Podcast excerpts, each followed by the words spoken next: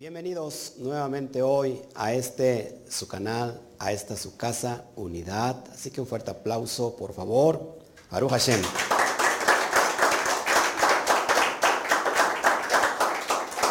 Estamos muy contentos, muy felices. Siempre digo lo mismo, pero en realidad eso es lo que para mí, en lo que a mí me acontece, lo que a mí me pasa. Estamos ya en vivo, ¿verdad? Permítame, déjame checar. ¿Sí? Sí, perfecto, ok. Les decía yo que siempre digo lo mismo, pero para mí es una, una realidad. Baruch Hashem. Y, y, como, ¿Y por qué estamos muy contentos? ¿Y por qué estamos muy felices? Pues que estamos en un día especial llamado el séptimo día, Shabbat. Shabbat un código, así que todos los que están entrando ya por esta, este canal de YouTube o el canal de Facebook, sean todos bienvenidos y como siempre, más que un saludo, es un, una palabra poderosa que lleva energía electromagnética. Este saludo dice así, uno, dos, tres. Shabbat Shalom. Shabbat Shalom.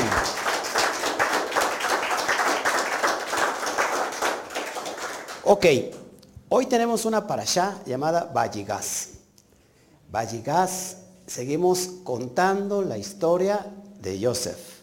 Yosef Hazadik que es un código y este código es el que suministra todo, todo, toda la energía de bendición de los mundos superiores a esta dimensión llamada la, eh, el reino, Malhut, eh, la dimensión física. ¿Ok?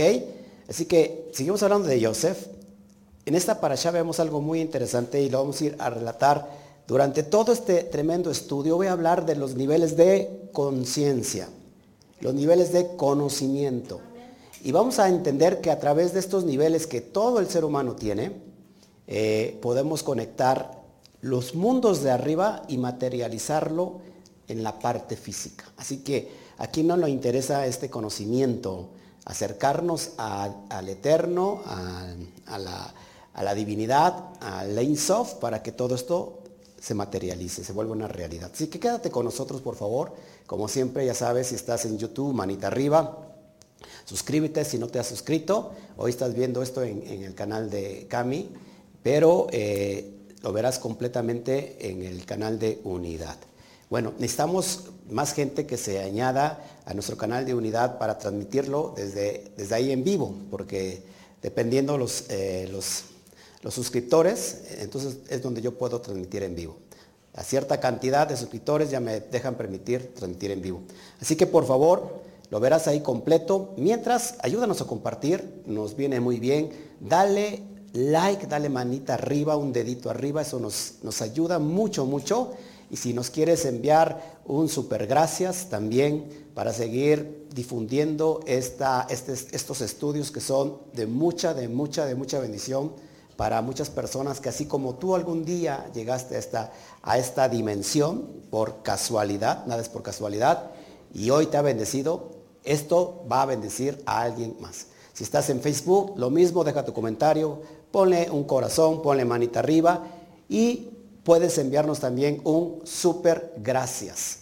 Un, no, enviar estrellas en Facebook y enviar estrellas es algo que también nos va a ayudar a seguir difundiendo estos estudios, sobre todo si para ti, sobre todo si para ti han sido de bendición.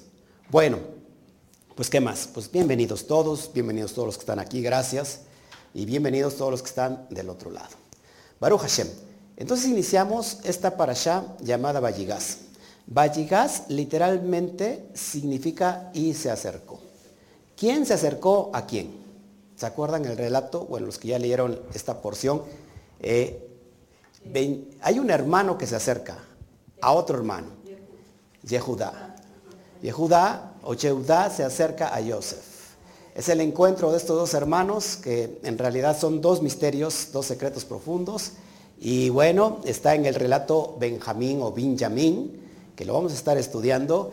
Y creo que lo, en lo, poderoso de todo esto, que yo me voy a centrar según el Zohar, vamos a abrir el Zohar y vamos a conocer esta parte, esta perspectiva de esta parasha, donde Joseph llora. ¿Se acuerdan que Joseph llora?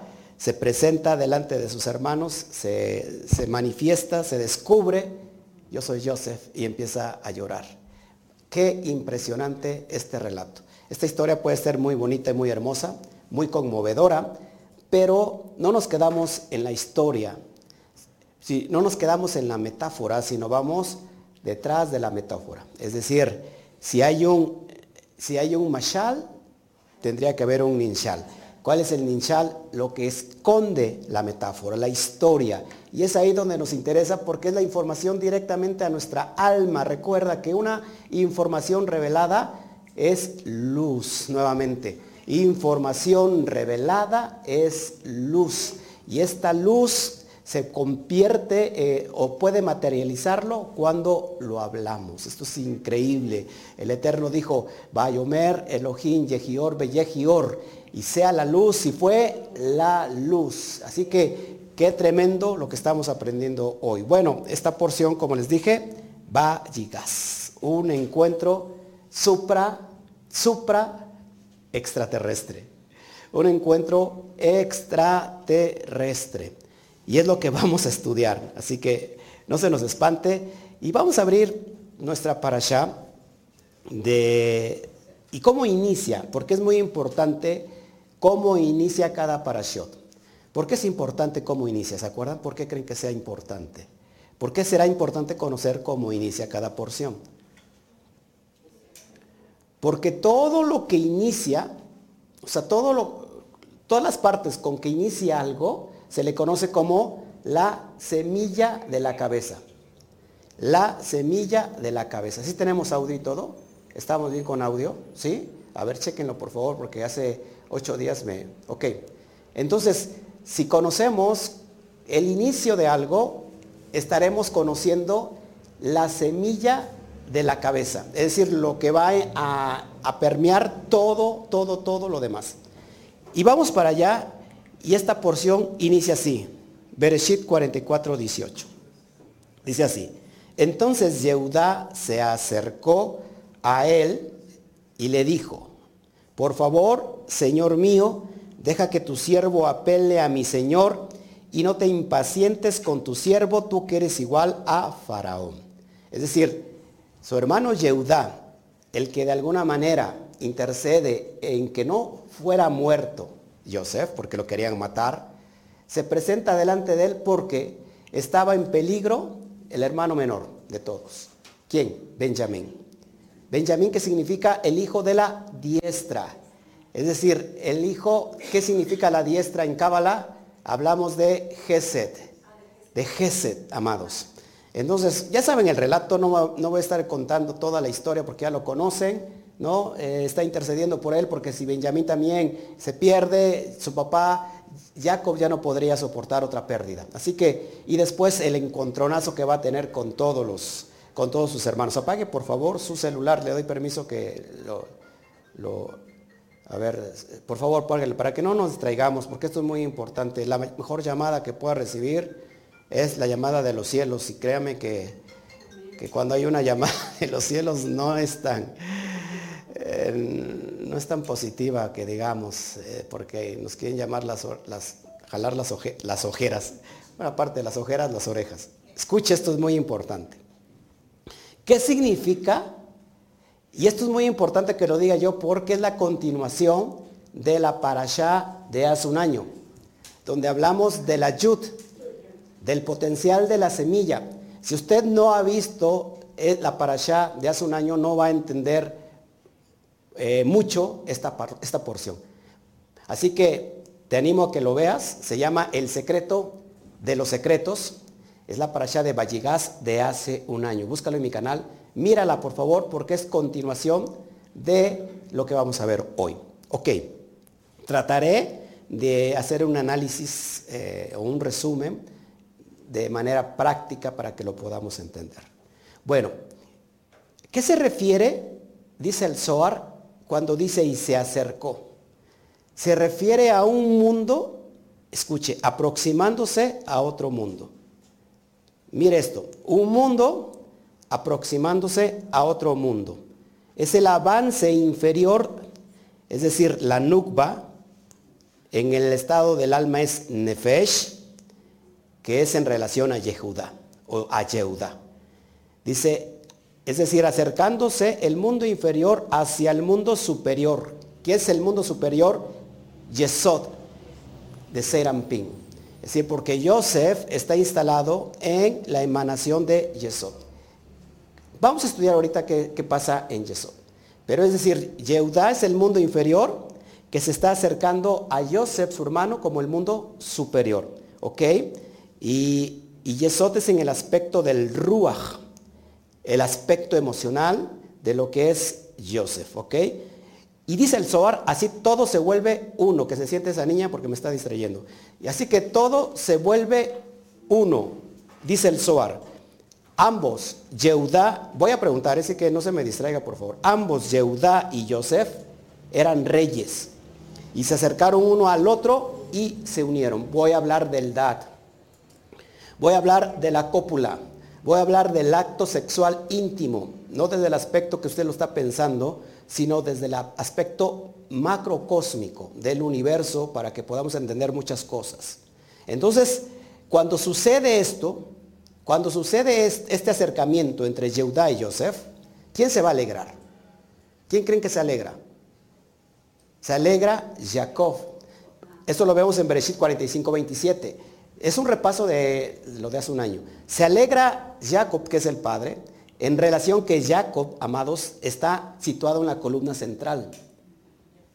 Cuando hay un encuentro entre el mundo físico y el mundo emocional, hay un equilibrio en la columna central que es Jacob. Jacob tiene todo lo bueno de su abuelo Abraham y todo lo bueno de su padre Isaac. Es decir, está en el equilibrio. Jacob es Tiferet. Jacob es el corazón, que lo vimos hace ocho días, que emerge, que, que, explora, que desprende energía electromagnética. Y cuando sucede eso, todo está en equilibrio. Jacob se alegra. ¿Me, sigue aquí? Entonces, fíjense. Nefesh de Nefesh, dice el Zohar, es David. David está situado, ¿dónde está situado David? En Malhut. ¿Por qué? Porque Malhut significa reino. ¿Y quién es David? El rey. Así que Nefesh de Nefesh es David. Es decir, la nukba. ¿Qué es la nukba? Repasos nuevamente. Nukba significa el aspecto femenino. ¿ok? El aspecto femenino es el recipiente, el cli, algo que va a recibir, algo que se va a embarazar. ¿ok? Ese es el aspecto de Malhut, la nukba, que recibe el nefesh del río que fluye a saber de Seirampi. Recuerden que hay un río. Y este río está situado ¿dónde? En Binah. Binah, que significa, ¿qué significa Binah? ¿Se acuerdan? Inteligencia, entendimiento. Esta Binah es donde está el río de Edén, donde surge este río y brota para mojar todos los demás sefirot, es decir, todo el aspecto emocional del hombre, hasta que se cumple en el aspecto físico. Es lo que está diciendo. El Zohar Ruach se mantiene sobre Nefesh, es decir, el aspecto emocional, psicológico, se mantiene siempre sobre lo físico se mantiene sobre Nefesh, que no puede existir sin Ruach, no puede existir sin el aspecto emocional, es decir, no puede existir sin agua. Que habita, fíjense, que habita entre el fuego y el agua. ¿Qué es lo que habita entre el fuego y el agua? Apúntelo por favor, porque son cosas bien importantes. Lo que habita entre el fuego y el agua es Tiferet. Tiferet, recordemos que es la columna central en relación a Jacob. ¿Ok? Es decir, que está situada diferente entre dónde? Entre Geburá, Geburá la parte izquierda que es fuego, y Geset la parte derecha que es agua. Y aquí es donde se nutre Nefesh, nuestra parte inferior del alma. De aquí se va a nutrir. Por eso es importante el equilibrio. me siguen aquí? ¿Qué es lo que equilibra entre el fuego y el agua? porque los dos son autodestructivos, se destruyen en, eh, en, sí mismo. Es decir, el fuego evapora el agua, pero el agua apaga el fuego. ¿Qué es lo que hace que cohabite el fuego y el agua? El agua y el fuego. El aire. El aire. Usted pone una, una olla a hervir agua para un café, para un ponche, para un caldo y esta se mantiene hirviendo. sin evaporarse, porque ¿qué es lo que, qué es lo que saca el, en, en el fondo de la olla? Burbujas de qué? De aire. Así que el equilibrio es el aire. ¿Ok? Por eso es importante que nosotros estemos situados nuestra energía en nuestro corazón, que es Tiferet, porque es la dimensión que habita entre el fuego y el agua. Fuego es igual a juicio, a Geburah. Y agua es en relación a la bondad, al amor. ¿Me siguen aquí? Muy importante. Bueno, vamos a abrir el Zohar y voy a tomar un capítulo, el capítulo 9 del libro de donde viene el Zohar. Y dice así, para que lo vayamos entendiendo, es muy importante, yo estoy muy emocionado. Capítulo 9, el Zohar, y dice así, el, el título, y cayó sobre el cuello de su hermano Benjamín y lloró. Ya cuando estaba a punto, estaban quebrantados todos sus hermanos, por favor, perdónanos, rey. Mira, ¿dónde estaba el alimento? En Egipto. Curioso que Egipto tiene que ver con la citrajra. ¿Qué es la citrajra? La parte negativa. Egipto es lo que viene siendo la parte física. Y muchos, muchos de nosotros no entendemos que en lo negativo está el potencial de lo positivo. Porque en lo, en la, en, lo físico estaba todo lo, lo que era eh, la semilla, porque había escasez en la tierra, ¿se acuerdan? Y venían a proveerse de alimento. Es decir, los hijos de Jacob, que son en, es en representación de Israel, venían a proveerse de alimento a Egipto. Es una metáfora que el alma viene a Egipto a nutrirse, porque en esta dimensión física entendemos que es la manifestación de el santo bendito sea de la divinidad, de el Ein Sof, del infinito, es donde es la posibilidad de materializar las cosas, que sean tangibles, concretas. Por eso es importante entender todos estos parámetros. Bueno, cuando está delante de ellos y ya no, es, ya no puede más, Joseph, saca a los egipcios. Antes de descubrirse delante de sus hermanos, saca a los egipcios. ¿Qué es esto de sacar a los egipcios? No puedes encontrar la riqueza que está en, la, en, lo físico si primero no quitas todos los pensamientos parásitos preconcebidos que te dejó papá y mamá acerca de tener un trato directo con Dios y se traduce como la religión. La religión nos condena. La religión nos juzga, nos divide, nos limita. Por eso hay que quitar todas esas limitaciones. Y cuando ya no estaban los egipcios y solamente se encontraba Joseph con, sus con su hermano, les dicen, yo soy Joseph. Pero ¿cómo así? ¿Cómo lo iban a reconocer a Joseph si tenían 17 años de perdido? ¿Cómo? Lo vendieron como un niño y ahora, imagínate, Joseph era Satnapanea. Imagino que estaba, no sé, vestido como un egipcio. Pues les mostró la circuncisión. El pacto, la Brit Milá, y les dijo, yo soy Joseph, compruébenlo. Eso es increíble, porque ese pacto de la Brit Milá tiene que ver con Yesod. Por eso es muy importante entender todo esto. Bueno, dice el Zohar que el cuello, que el cuello es como la torre de David. No es de este mundo, sino más bien de la Jerusalén celestial. Es, aquí hay un código poderoso. Cuando Joseph se llora y llora y llora y se abraza de Benjamín, que era el menor, y dice que cuando, cuando él cae sobre el cuello de su hermano, lloró ya no se pudo contener. Por eso es importante, de alguna manera, extraer lo que está en, en Yesod. Porque llega un punto que Yesod ya no se va a poder contener para derramar todo lo que contiene Yesod. Que ahorita lo vamos a ver. ¿Qué contiene Yesod? ¿Qué contiene la última sefira antes de la manifestación física? ¿Qué es lo que contiene? todo el potencial de la semilla. Ahorita lo vamos a ver. Pero es importante que nosotros tomemos la acción de que ya no se pueda contener Yesod. ¿Para qué? Para que derrame todo, todos los beneficios a esta parte física. Y dice el Zohar, repito, porque se abrazó y del cuello y lloró. El cuello es como la torre de David, escuche. A ver quién me lo, quién me lo, quién lo, lo ve. No es de este mundo, sino más bien de la Jerusalén celestial. Hablando de la Sefirot, usted lo va a saber. El cuello, ¿qué Sefirot está en el cuello?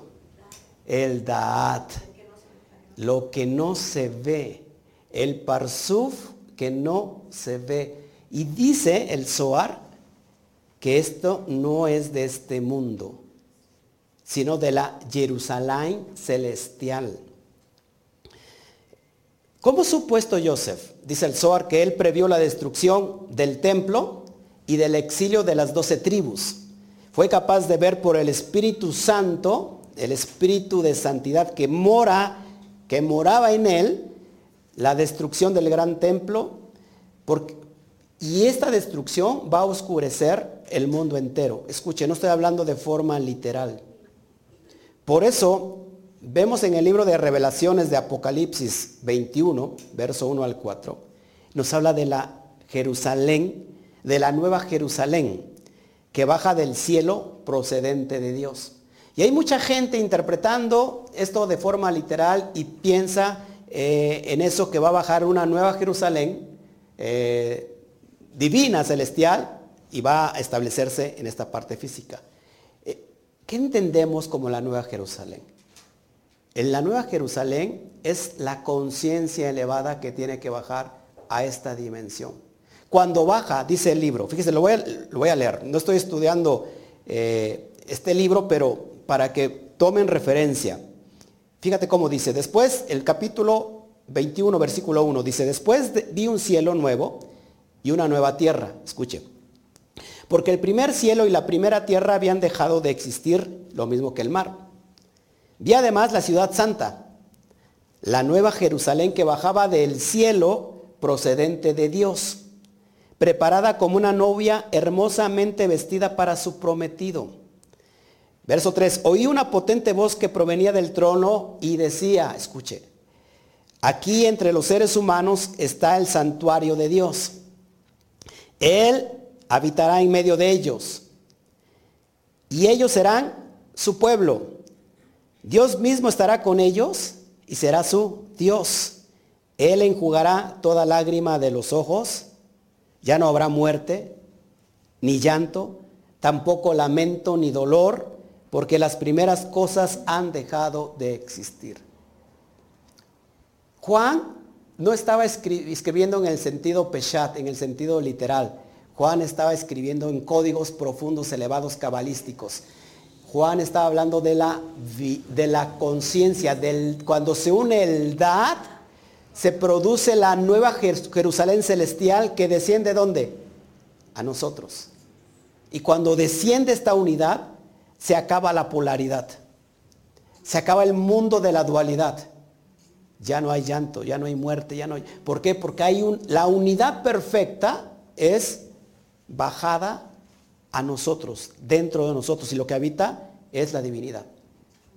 ¿Me siguen aquí? De Jokmai Binay, hoy te lo vamos a hablar. ¿Ok? ¿Me siguen aquí? Entonces voy a hablar la importancia de lo que es este proceso de unificar Jochma y Binah para que se dé el Dad. Que muchos de ustedes saben aquí que es el Dad, pero hay quizás otros que están del otro lado no lo saben. Por eso es muy importante entender todos los escritos, en qué sentido y en qué nivel se van a interpretar. Porque si el libro de Juan, que escribe revelaciones o apocalipsis, no es en un sentido peshat, es decir, no es en un sentido literal, sino vamos a ver en qué sentido está escrito. Porque después de entender en qué sentido se escribe, lo podemos interpretar y por supuesto lo podemos comprender. Nadie eh, en su mente de Juan estaba esperando que bajara del cielo algo extraterrestre y que nos viniera a, no sé, a conquistar. No estaba esperando, bajando un... Imagínate una ciudad, la Nueva Jerusalén si es una ciudad, estamos hablando de una nave nodriza, gigantesca, que viene a impactar la tierra. Juan estaba haciendo la referencia de esta cosmovisión llamada conciencia con SC, conciencia que se conecta a la supraconciencia divina y que baja ese entendimiento a tu parte, a tu ser, y entonces ya no hay más llanto, ya no hay más muerte, porque tú vas a estar equilibrado completamente en tus dimensiones. Eh, es decir, la dimensión de arriba se une con la dimensión de abajo. Es el encuentro de Joseph y su hermano Yehuda. Eso es increíble. Así que vamos a entender qué es el DAT. Me van siguiendo aquí, yo creo que es muy fácil de entenderlo. Y ahorita los que se están durmiendo les voy a preguntar qué es el DAT. Me gustaría meterles un, una, no sé, una, ¿cómo se puede decir? Como un chip grandote, meterles todo esto en la memoria para que ya no sufra yo mucho de estarles explicando.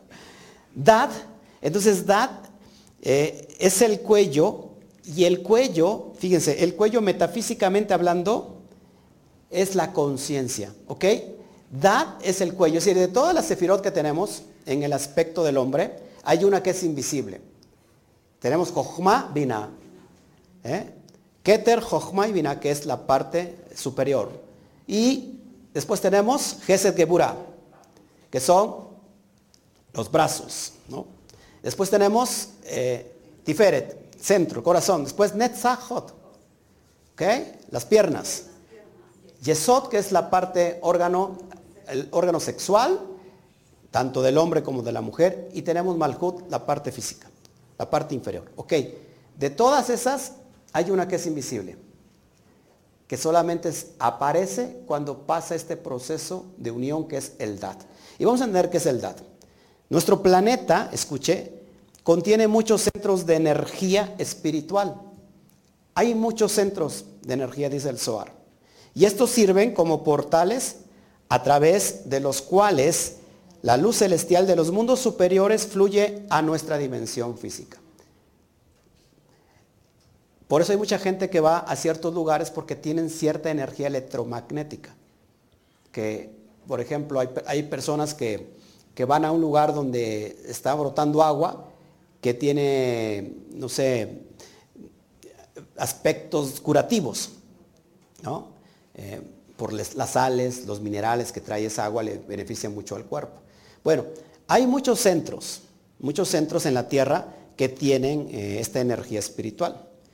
Pero dice el Zohar que Israel, se nos ha dicho, que es el centro de la energía del planeta. ¿Cuántos ustedes han escuchado que Israel es el reloj del mundo, el reloj del planeta? Conforme todo lo que esté pasando en Israel, es lo que va a acontecer en toda el globo terráqueo. De una forma literal no es así, porque acuérdense que estábamos hablando en el nivel SOT, en el nivel del alma. Entonces dice que Israel eh, es el centro de energía del planeta, pero la ciudad de Jerusalén o de Jerusalén es su fuente. Es decir, que la fuente de la energía de Israel, hablando energéticamente, es Jerusalén. En el sentido del alma, del microcosmos, ¿Qué es, Israel? Conciencia elevada, conocimiento elevado. ¿Cuál es la fuente de ese conocimiento? Jerusalén. Jerusalén. ¿Qué es Jerusalén? El Dat. El Dat. ¿Cómo se traduce Dat? Conocimiento. Conciencia. ¿Ok? Entonces, sigue relatando el Zohar. El gran templo es la fuente fundamental. ¿Dónde está donde estaba sitiado el, gran templo en Jerusalén, dice, es la, es la fuente fundamental de energía para ella, para Israel. Y el santo de los santos, el reino más sagrado, el recinto más sagrado, es la fuente de la energía espiritual para todo el templo. Entonces, ¿qué es Dat? Para que me entiendas en el árbol de la vida y por qué tiene que ver con lo que estamos hablando hoy en esta porción. Bueno, Dat amados, es la agencia que suministra la energía de Keter. Todo lo que tenemos de la dimensión superior de Keter, ¿qué tenemos en Keter? Todo. Todo el, potencial eh, proactivo que va a determinar tanto los mundos espirituales como los mundos físicos. Bueno, ¿quién administra ese potencial?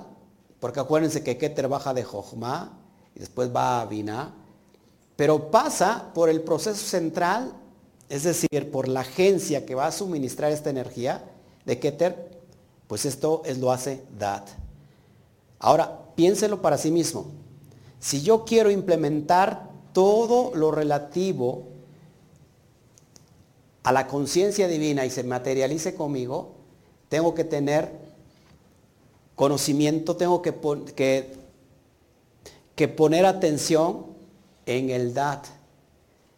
Es decir, ¿dónde está el DAT en mí? Ahorita lo voy a explicar. ¿Ok? Entonces, generalmente DAT es contada dentro de la Sefirot solo cuando no está Keter. Imagínense.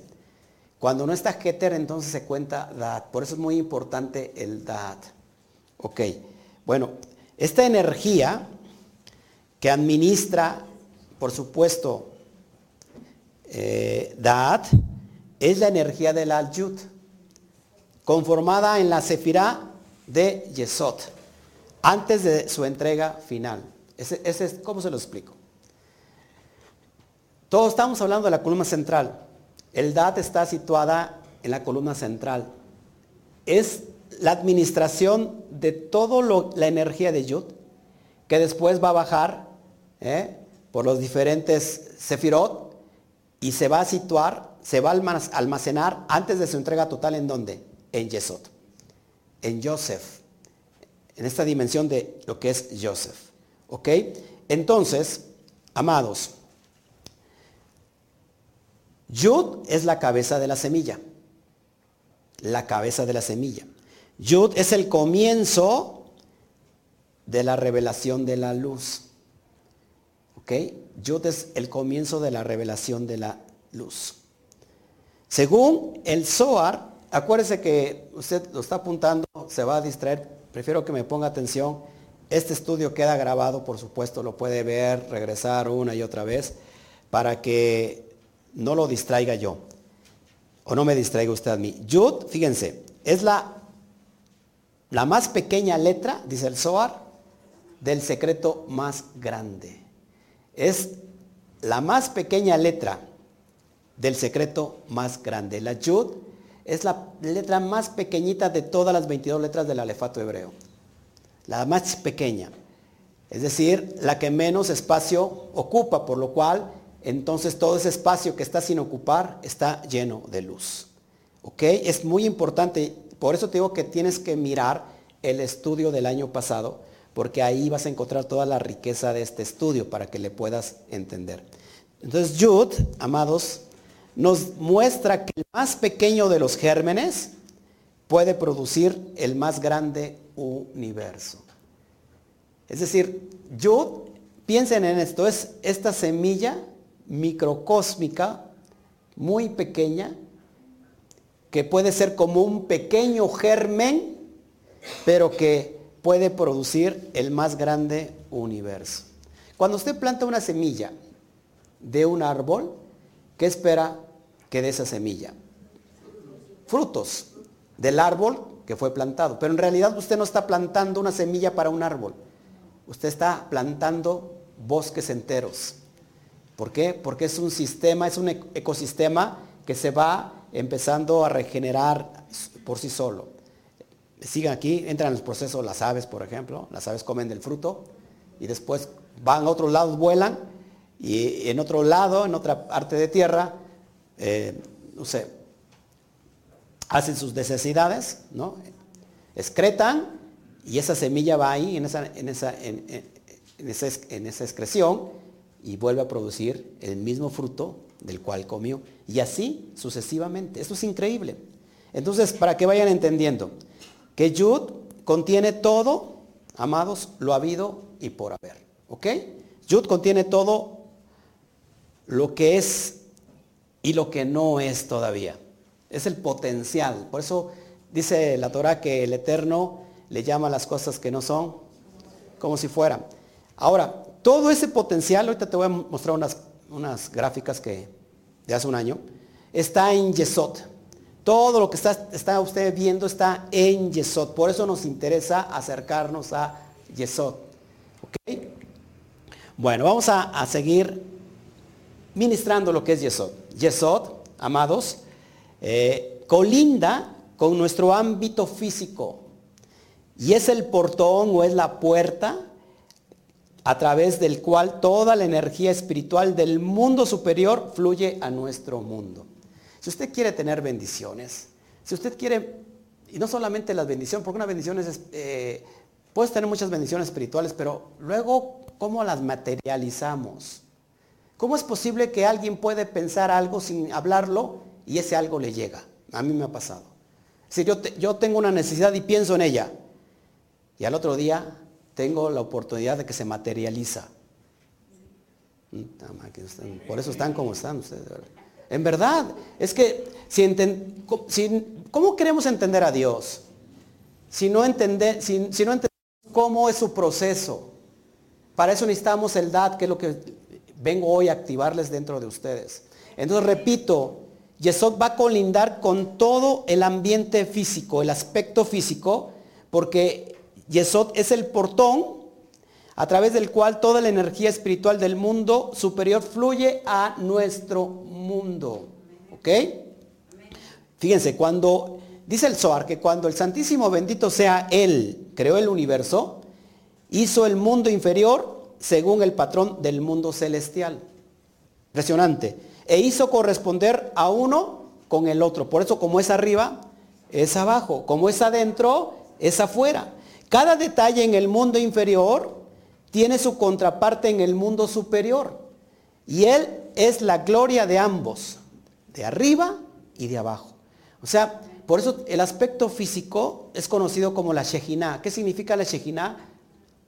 La, la, manifestación de la gloria de Dios. Decir, el aspecto físico es la manifestación de su gloria. Por eso es importante que como es arriba es abajo. Y que así como que cada detalle en el mundo inferior tiene también su contraparte en el mundo superior. Por eso hay personas que conocen estos detalles, ojo, y pueden manipular, manipular, perdón, las fuerzas energéticas para posicionarlas en esta dimensión física. Seguimos entendiendo. Así que Yesod, que es Joseph, arquetípicamente Yesod, esta sefirá es Joseph, porque Joseph tenía que la semilla. Joseph tenía que el alimento que podía proveer a la tierra, al mundo en ese, en ese momento. Siete años de abundancia y siete años de escasez. En esos siete años, él pudo administrar lo que iba a faltar en los próximos siete años. Así que en los siete años de escasez, Joseph tenía abundancia. Por eso venían a él para que les suministrara la semilla. Por eso, arquetípicamente Yesod, la cifra de Yesod es Joseph. ¿Qué significa Joseph? Añadir, añadidura. ¿Y qué va? ¿Y, Efraín qué significa entonces? Fructífero. ¿Quién viene de Joseph? Efraín. Efraín significa mucho fruto. En, pocas palabras, lo que va a añadir Joseph es mucho fruto. ¿Mucho fruto a quién? Es decir, vaya a añadir la semilla a quién? A la nukba al recipiente, al cli, al aspecto físico. Metafísicamente, Joseph está jugando un rol de lo que es el puente que suministra la parte superior espiritual a la parte inferior física. Por eso es importante entender cada parámetro. ¿Me sigue aquí? Ok, otro concepto de Joseph es que, por ejemplo, o Yesod es el secreto de la letra Yud. Aquí tenemos un gran secreto en Yesod. Voy a pasar rápido estas dos eh, viñetas que las di hace un año. Vuelvo y repito, miren el estudio del año pasado para que le puedan entender a este estudio. Pero creo que con la explicación que estoy dando lo están entendiendo, ¿verdad? ¿Es muy práctica o no? Sí, no, sí, por sobre todo sí. Bueno, seguimos. Esta es, esta es lo que yo días en un año pasado. ¿Por qué Yud o Yesod es el secreto de la Yud? Porque ¿cómo se escribe, por ejemplo, eh, Yesod? Se puede traducir como Yud Sot o el secreto de la Yud. Fíjense, ¿cómo se translitera la letra Yud? ¿Cuánto vale la letra Yud? 10. ¿Cómo se escribe? Con una yud, con una vav y con una dalet. Bueno, la yud es el punto, la manifestación finita comienza desde un punto de dimensión cero y luego se convierte en una línea unidimensional y una superficie bidimensional. Todo inicia con un pequeño punto. Todo, me estoy, estoy en el... Sí, tengo, tengo audio, porque de repente sentí que se me fue la voz. Después la letra Vav, amados, es la línea. La sefirá, lo que va a permear todas las sefirot inferiores. Y por último tenemos el, la dalet, que es la superficie, que es el parsuf. ¿Ok? El parsuf es la cara de lo que se puede alcanzar a ver, pero no alcanzamos a ver todo lo que está detrás de la cara. Es decir, porque la superficie Dalet tiene que ver con cuatro puntos cardinales, ¿ok? Eh, norte, sur, este y oeste. Es decir, hablando de todos los ámbitos de los puntos de la Tierra. Así que el infinito se presenta en el plano físico. Eso es lo que la letra Yud. Ya lo tienen ustedes, eh, lo pueden estar estudiando. También dije que, por ejemplo, este, la gota seminal, porque la Yud se conoce como la gota seminal o el semen divino. Así como el varón tiene semilla, tiene semen, Dios que también tiene una gota seminal, tiene un semen, tiene una semilla. Lógico que cuando estoy diciendo esto, usted está pensando como si fuera Dios un hombre, ¿no? Un hombre muy, muy grande. No, no, estamos viendo que todo, todo, todo lo que está aquí en la parte física tiene su contraparte en la parte espiritual. Así que esta semilla divina, el semen, el semen o la gota seminal, o la, la, semilla divina, es el flujo de la bendición de Keter. ¿Ok? Por ejemplo, ¿cuánto vale Keter? 10. Perdón, ¿cuánto vale Yud? 10. Yud, 10 eh, en alusión a todas las 10 sefirot del árbol de la vida. Pero cuando la escribimos, es decir, cuando la, la, vamos a, a, escribir, se escribe con Yud, Bab, Dalet. Es decir, aquí tiene usted Yud. ¿Cómo lo escribo? ¿Cómo se deletrea con una Yud, Bab, Dalet? Así se escribe. Cuando la transcribo, tiene un valor de 20. De 20. Escuche, 20, porque es muy importante que todo, todo tiene su contraparte. o sea, toda la parte física tiene su contraparte en la parte superior, espiritual. ¿Cuántas, ¿Cuántos dedos en las manos tenemos? 10. ¿Cuántos dedos en los pies tenemos? 10. 10 y 10, 20. Es muy importante esto. Ahora, ¿cómo se escribe 20 en hebreo? Se dice esrim. Y esrim tiene un valor de, en gematría de 620. 620 en alusión a la gematría de Keter. Keter, ¿vale? 620. Es decir, que la Yud tiene todo el potencial de Keter. Ahora, uno de los nombres elevados en la dimensión de, de la Cábala del nombre de Dios es Eye. Eye todo el mundo sabe que vale 41. Eh, Pero si yo a estos valores les quito, les anulo los ceros, Eye me da un valor de 12. Escuche, la letra Aleph, cuando yo sumo su gematría, porque Aleph se escribe Aleph Lamed Pei, tiene un valor total de 12 quitándole los ceros correspondientes. 8 más 3 más 1 igual a 12. Es decir, el secreto de la Yud lo que contiene es todo el poder del Aleph. ¿Quién es Aleph? El Todopoderoso. El principio de todas las cosas. Lo ha habido y por haber. Así que, amados, pero además la Yud tiene toda la energía de Keter. Toda la energía del árbol de la vida. Es decir, que tenemos el potencial ahí tremendo en Yud. Pues esto todo es lo que contiene Yesod. Para que me siga, a ver, vamos a, creo quiero regresarme aquí porque creo que lo traje. Ah, ok. Además, cuando en la transcripción, ¿sí? En, el deletreo de la letra Yud, está formada por una Yud, por una Bab y por una Dalet. Cuando yo conformo Yud, pongo una Yud aquí, pongo la Bab atravesada y pongo la Dalet volteada, se forma también una letra Aleph. Es impresionante, amados. ¿Cómo, ¿Cómo no hacerle caso a toda esta información que nos llena nuestra alma, nuestra vida? Ahora, es importante que una vez que nosotros entendemos de qué está embarazada la Sefirá de Yesod, entonces pongamos atención para hacer que se derrame sobre esta dimensión física. Estamos en diciembre, ¿no? En México se celebra diciembre colgando un artefacto que se llama piñata. Esta piñata está llena de dulces. Para los niños son como recompensas, ¿no? Como, como regalos. Pero el niño no va y la mira y dice, qué bonita piñata. Pues no, está muy bonita. Pero lo importante no es lo bonito que se ve el adorno, sino lo que contiene. Pero ¿qué tiene que hacer el niño? Agarrar un palo y pegarle a la piñata para que se rompa y vengan todos sus beneficios. Por eso el reino de los cielos sufre violencia, pero solamente el violento lo arrebata. Y uno grandote está viendo la piñata, Ay, está bonito, sí, está bonito. Te pido que me bendigas. No llega la bendición, te pido esto, no llega. Te pido por mi salud y sigo enfermo. Dios no puede hacer nada porque ya lo hizo todo, está ahí en Yesod.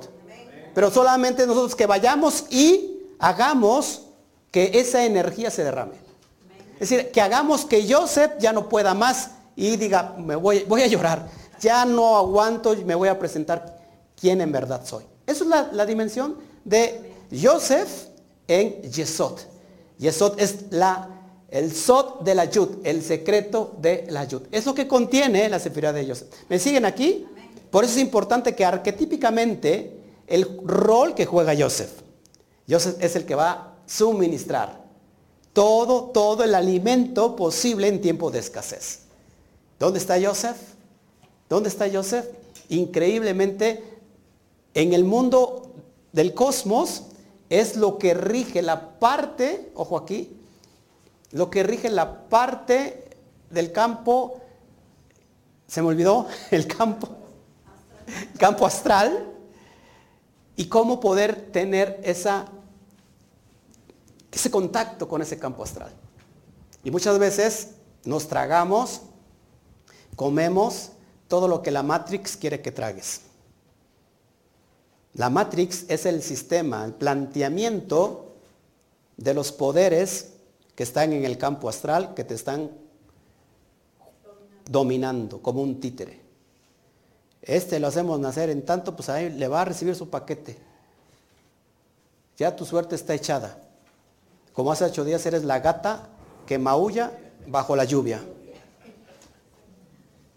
Y te tragas todo eso, ¿por qué? Porque lo desconoces. Pero ¿qué pasa cuando lo conoces? Entonces entiendes que esto que tú tienes como vida, que alguien decidió que vivieras esa vida y que tú no ni siquiera firmaste ni dijiste, sí, sí, la acepto, la has recibido, pues entonces despiertas para que puedas cambiar tu masal, tu destino, tu propósito. Pero esto se da solamente a través del conocimiento. ¿Y qué es conocimiento? Dad. ¿Me siguen aquí? ¿Está interesante o no? ¿O quieren seguir siendo dominados por el sistema? Bueno, sigamos entonces con Dad para entender esta dimensión que a mí me encanta. Da representa la reflexión o el reflejo de la dimensión interior de Keter. ¿Ok? Ahorita lo explico dónde está situado. Dad aparece en la configuración de la Sefirot del eje central, directamente debajo de Keter. Keter está acá y exactamente aquí está el Dad. Importante. Entonces, ojo aquí, Keter mismo dentro de la conciencia es la dimensión del Dad. Entonces Dad aparece debajo de Keter y corresponde en el Selen Elohim al cerebelo. Al cerebelo que es el cerebro pequeño. El cerebro de la parte posterior.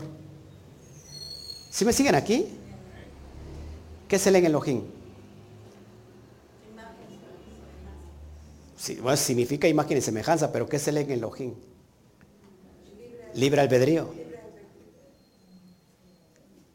O sea, que tienes la capacidad de decidir si quieres lo que el sistema, la Matrix, te ha dado y, y nos ha dado en la Matrix, o escogemos lo que el universo ha diseñado para nosotros. Entonces, cuando se activa el cerebelo, ¿qué es activar el cerebelo? Es unificar los dos hemisferios cerebrales, tanto el derecho unido al izquierdo, porque normalmente estamos trabajando con uno. Es decir, no es que el otro no trabaje, sino que estamos inclinados más hacia un lado, hacia lo lógico, otros hacia lo abstracto, hacia lo artístico, otro hacia lo intelectual, ¿no? otros a la fe, todo para ellos es fe y todo para ellos Dios dijo y Dios me dijo y Dios te dijo y, ven ángeles y ven chapulines colorados y ven este ven a, todo en Dios, a Dios. Les hace falta la parte lógica. Y aquel que vive en la parte lógica, la ciencia, no todo eh, tiene un, eh, un resultado científico, una explicación científica. En eso de la fe, de los objetivos, yo ya no entro. Le hace entonces le haría falta la parte derecha. Cuando se unifican, cuando se unen, amados, se da, se activa o lo activa el cerebelo y eso es lo que conocemos como el DAD, el conocimiento, la conciencia. Pero para eso tenemos que quitar, si nosotros no quitamos nuestros pensamientos preconcebidos, jamás vamos a unificarnos. ¿Ok? Entonces, DAD, amados, es asociada con el alma. Fíjense, DAD es asociada en el alma con los poderes de la memoria y la concentración. Hay mucha gente que se distrae muy, muy fácil. O sea, pasa alguien, ya se distrajo. Y dices que yo no tengo, nada se me pega. Es que no es que nada se te pegue, sino que no has trabajado en unificar los dos hemisferios. O sea, te cuesta trabajo concentrarte. Hay personas que le cuesta trabajo concentrarte. Se ponen a estudiar y empiezan a leer, o bien se duermen, o bien se distraen. Yo puedo estar escuchando la televisión y estudiando. Es increíble porque se empieza uno a activar la parte, eh, esta posterior, que es el cerebelo.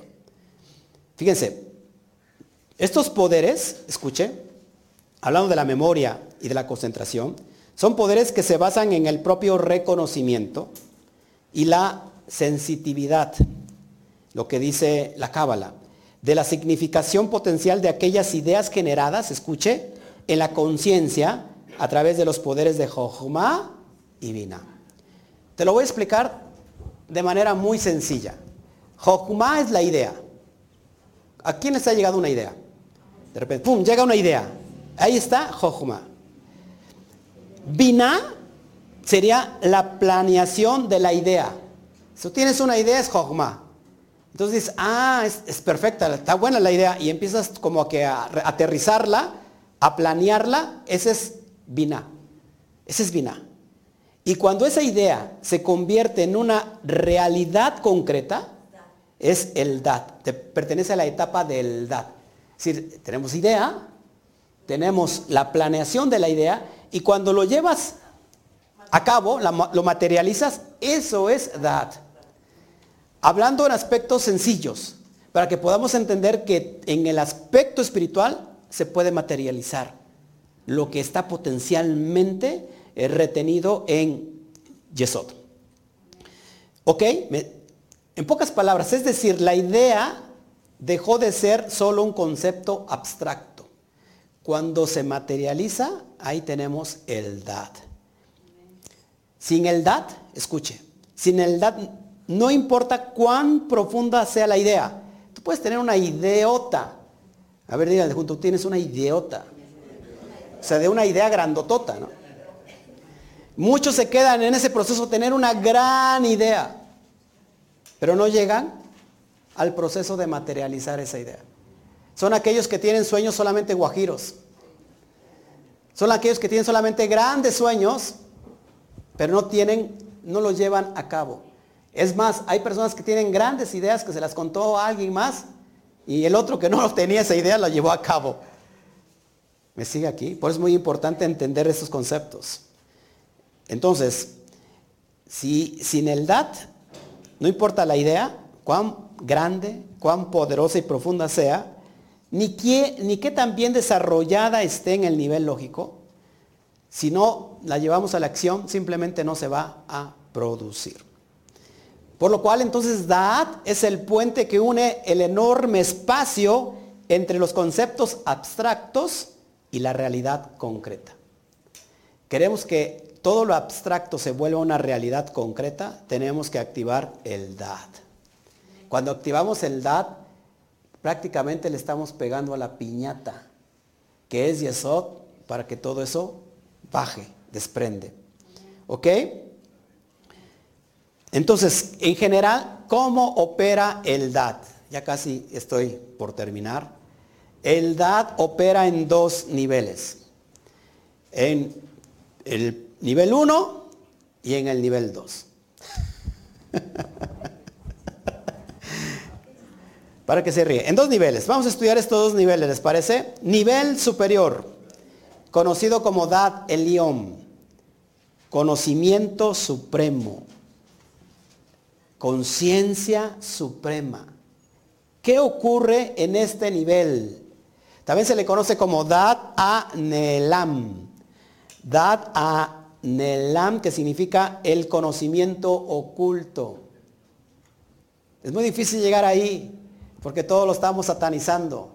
Todos estamos pensando, como no lo conozco, como no lo entiendo, entonces esto es algo malo, esto es del diablo. Muy difícil llegar ahí con un conocimiento religioso. ¿Qué pasa en este nivel de edad de león? Sirve para asegurar Ojo, la continuidad del nexo entre los dos poderes superiores del intelecto, es decir, Jochma y Vina. Si yo no tengo activado Da de León, no voy a tener esa continuidad de estos dos poderes de Jochma y Vina. Se lo explico de manera sencilla. ¿Cuántos de ustedes creen en milagros? Bueno, ¿lo creen porque lo han visto o porque lo han visto lo creen? Normalmente pasa con lo primero, porque lo he visto, lo creo. En realidad es todo lo contrario. Lo creo y entonces lo veo. No es ver para creer, sino creer para ver. Es, una gran diferencia. Nuevamente, se le está revolucionando el cerebro a usted. No es lo mismo ver para creer a creer para ver. Lo primero está alejado de lo... Mi esposa hace unas caras que de repente hasta desconozco que sea mi esposa. No es lo mismo. Es muy fácil. Ah, bueno, ya yo lo creo porque lo vi. Ah, bueno, ok. O sea, ya lo vi manifestado, entonces lo creo. No es lo mismo porque lo segundo produce lo que tú no puedes entender. Es decir, cuando yo lo creo, entonces lo veo. Es el estado de fe. Pues necesitamos, necesitamos el da de león para tener esta relación continua de los poderes de Hokma y Vira. Sin esto, estamos fritos. ¿Ok? Escuche. Por ejemplo, un profeta en, el Tanaj, en la Torah, es mencionado como Ashkel, Ashkel be Yodea Oti. Ashkel be Yodea Oti. Que significa me percibe y me conoce. Un profeta es, es relacionado con esta frase de me percibe y me conoce. Es decir, Dios está diciendo, ese hombre me percibe o ese ser me percibe y me conoce. Porque Yodea comparte su raíz con Daat. Es decir, que el estado, escuche, del Daat de León es el estado profético. Les voy a dar secretos, a ver si se pueden ustedes. Una cosa es entender lo que va a pasar en el futuro y hablarlo porque lo estás viendo, pero otra cosa más canija y más profunda es que lo que tú hables, aunque no lo hayas visto, va a pasar. Porque lo dije. Y esto ya es otro rollo. ¿Se acuerdan de la, de la niña de hace 8 días, hace 15 días? ¿No probamos eso? O sea, yo no sabía proféticamente si ella tenía una pierna más corta que la otra. De hecho, es más, hay, hay veces que conocemos, ¿no? Lo que está detrás de, ese espíritu, de esa persona, de esa alma, podemos interpretar a través del conocimiento profundo, a través de, de conocer su alma. ¿eh? Y otra cosa es, sin conocer, sin detectar absolutamente nada, decir, ella tiene una pierna más corta que la otra. Y en ese momento, aunque no la tenga, es más corta. Y dimos la posibilidad de escoger entre el miembro derecho o el miembro izquierdo. Ustedes escogieron el derecho. Pero si hubiéramos escogido el izquierdo, de todas maneras pasaría. Lo que te estoy tratando de decir, de insinuar, es decir, que si esa, esa persona tenía las piernas completamente bien equilibradas, cuando nosotros decimos es la derecha la más larga, la derecha creció en ese instante que lo dijimos. Llegó el momento que yo creí para verlo. Y muchos en la sala eh, eh, esperaron a ver para creerlo. ¿Me siguen aquí? Tenemos el potencial de ese. De estar conectado el poder de Jokma y Binah, estos dos poderes, darle la continuidad a través del Dad el León. Pues hay un profeta que decía que el santo bendito sea él no dejaba caer sus palabras a tierra.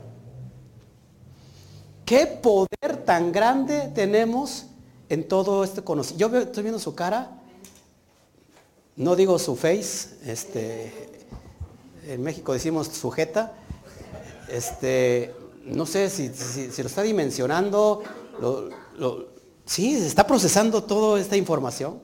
Es increíble. Bueno, ese es el DAT, el león. ¿Ok?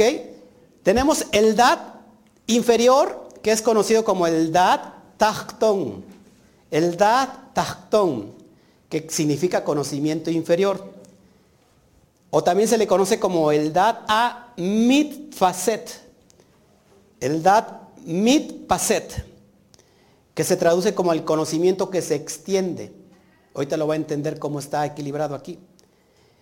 ¿Qué pasa aquí en el conocimiento inferior? Bueno, sirve para conectar, escuche, el intelecto como un todo con el reino de la emoción lo que acrecienta la propia determinación resolviendo actuar en concordancia con las verdades esenciales que, a uno, que uno ha incorporado en la conciencia. Se lo explico de manera fácil y sencilla. La primera es conectar con la supraconciencia. Conectar con el mundo de, la- de lo sobrenatural. La supraconciencia, de lo divino. Y el segundo nivel inferior es la conexión de esos mundos intelectuales en mi interior, en la parte emocional. Es decir, bajar inteligencia superior a la emoción, lo que se conoce hoy en día como la inteligencia emocional. Poder manejar mis emociones. Muchos aquí erramos. Hay muchas personas que, por ejemplo, han, comprendido mal la cábala. Y la cábala jamás, jamás alienta a que tú limites una emoción. Jamás. Es decir, tú tienes una emoción de enojo. Algo te provocó una ira, un coraje. ¿Qué hacen las personas que supuestamente están equilibrando sus emociones? Limitan esa, esa emoción, ese sentimiento, lo limitan. Se lo tragan. No, yo, soy, yo soy una persona madura, una persona que está estudiando cábala, y entonces yo no me puedo enojar. ¿Quién diablos dice que no te puedes enojar? Que no te puedes enojar. Otra cosa diferente es cómo proyectar ese sentimiento. Es decir, yo tengo una emoción de ira y me va a provocar un sentimiento ¿no? de violencia. La idea es cómo voy a proyectar ese sentimiento. Lo limito, me lo trago. A la larga, me hace daño, se convierte en un cáncer. Ahora, entonces, ¿cómo lo proyecto si no lo puedo limitar? Por ejemplo, voy a hacer ejercicio. Y esa energía negativa de coraje, la vas a derramar haciendo ejercicio, yendo a correr, sacando a tu perro a pasear. ¿Me siguen aquí? No es limitar la emoción porque eso tarde, tarde o temprano me va a causar problemas. Bueno, seguimos. ¿Me siguen aquí? Está muy increíble toda esta información que no te la encuentras a la vuelta de la esquina, te lo aseguro. Hay un proverbio que habla de las cámaras del corazón y tiene que ver con este dad inferior. ¿Cómo se le conoce el dad inferior? Como el dad tachtón, que es la energía que llega directamente a tu corazón. Lo hablamos hace una semana. Dice así, con conocimiento se llenan las cámaras de todo bien preciado y deseable. Proverbios 24, 4. Nuevamente, con conocimiento, con conciencia, con dad, se llenan las cámaras del todo, de todo bien preciado y deseable. La palabra cámaras en hebreo es heder. Heder, que significa cámara, habitación. Heder. Y heder, escuche que esto es muy importante, es un acrónimo que forman tres palabras. Geset, Din y Rajamín. A ver qué significa Geset. Bondad, amor. ¿Qué significa Din? Juicio. ¿Qué significa Rajamín? ¿Qué significa Rajamín? Misericordias. Es decir, estamos hablando de las tres columnas del árbol de la vida. Geset, que es la parte, la columna derecha. Din, que es la parte izquierda, y el equilibrio de esas dos es la columna central, que es misericordia. Escuche, esto es importante. Son las tres emociones primarias del alma. Las tres emociones primarias del alma. ¿Qué hace esto? Que la conciencia interior de edad, es decir, este conocimiento tactón, llena estos cuartos y les da vida como el alma al cuerpo. Por eso es importante que cuando se une esto, esta vida que llenan estos cuartos, estas, ¿cuántas cámaras tiene el corazón? Tiene cuatro cámaras. Estas cámaras son llenados con esta energía, es decir, la electricidad que tiene que ver con el cerebro es unido al magnetismo que tiene el corazón y que se crea en esta unidad, ¿eh? electromagnetismo. La, importancia de lo que produce el corazón, la energía electromagnética que lo hablé hace ocho días, importante que veas el estudio, para que veas toda la importancia y el potencial que tenemos debajo del pecho. Este órgano llamado corazón. Increíble. Entonces, amados, la sefirá de edad es el yihud, la unificación. Y para ir terminando, Dad es el tercer y último poder consciente del intelecto dentro de la creación. Dad, de nuevo, es el tercer y último poder. ¿Cuáles son los dos primeros? Jochma, Binah. Dad es el tercer y último poder consciente del intelecto dentro de la creación. Estamos hablando de la supraconciencia. Entonces la unión de Jochma y Binah, que es la unión superior en relación al padre y la madre, es decir, los hemisferios derecho y izquierdo, debe de ser continua.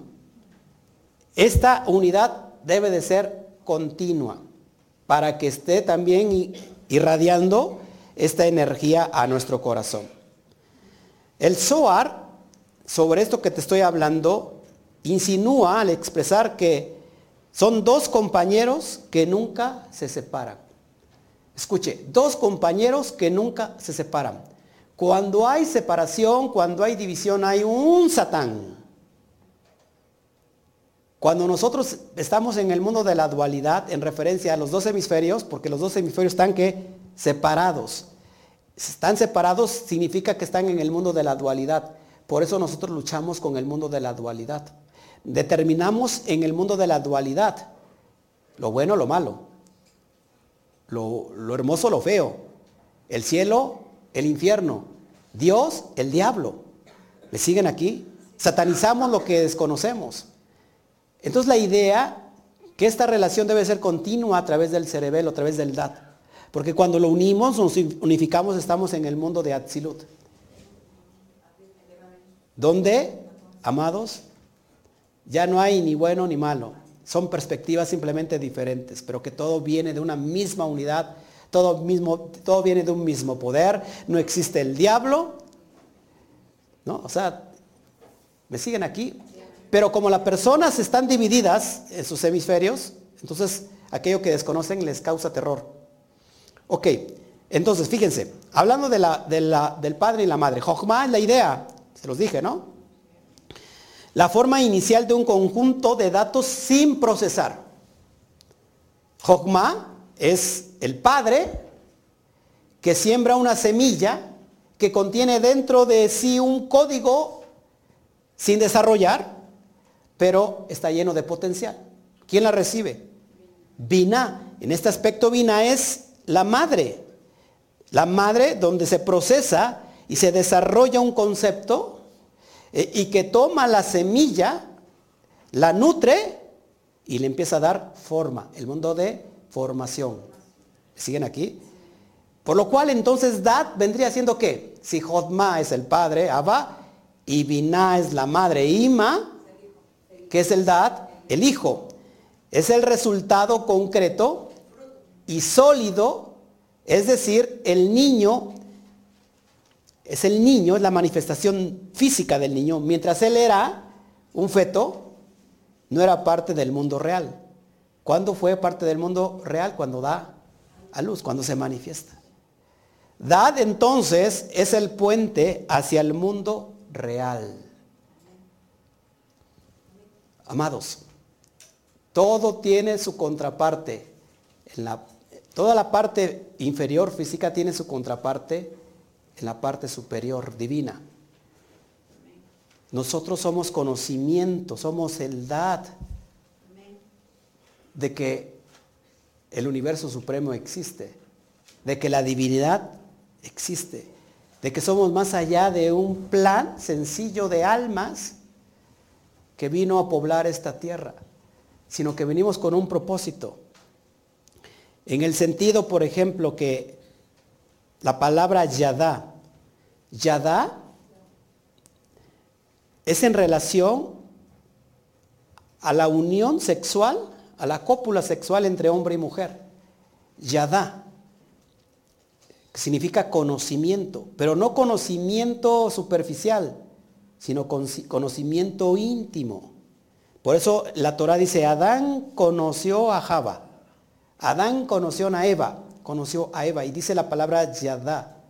Yadá es la raíz de Daat. O sea, yo no puedo conocer, pretender conocer a la divinidad a través de un conocimiento solamente literal, ligero.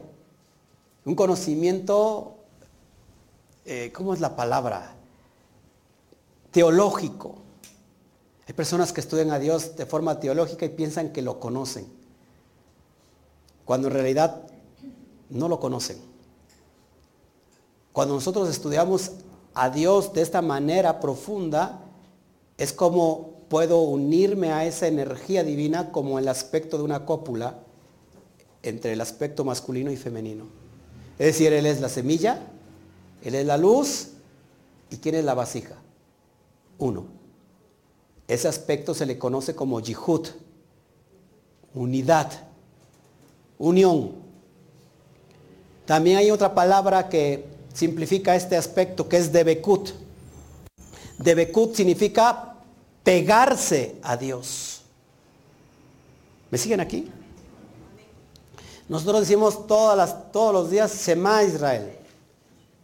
Y terminamos con la palabra Ejat. Shema Israel Adonai. Eloheinu Adonai Ejat. Ejat, ¿qué significa? Uno. Único. También comparte la raíz de Dat. Increíble. En pocas palabras, lo que te estoy tratando de insinuar es cómo llegar a ese nivel de la supraconciencia para vivir completamente unido a Dios. Cuando pasa eso, dejas de facturarle a la Matrix. Dejas que la Matrix o ya no permites que la Matrix te maneje. Pocas palabras, la Matrix ya no te da en la Matrix, sino que ahora tú le vas a dar en la Matrix a la Matrix. ¿Me siguen acá? Y ya para terminar, bueno, el SOAR se encuentra insinuada, bueno, ya lo dije, dos compañeros que nunca se separan. Nunca se deben de, de separar estos dos compañeros. Fíjense por qué. En la metáfora de que la serpiente o el serpiente, ¿a quién llama el serpiente? A Java. ¿Por qué el serpiente le habla a Java? Porque estaba separada de Adán. Cada vez que hay una separación, hay un Satán.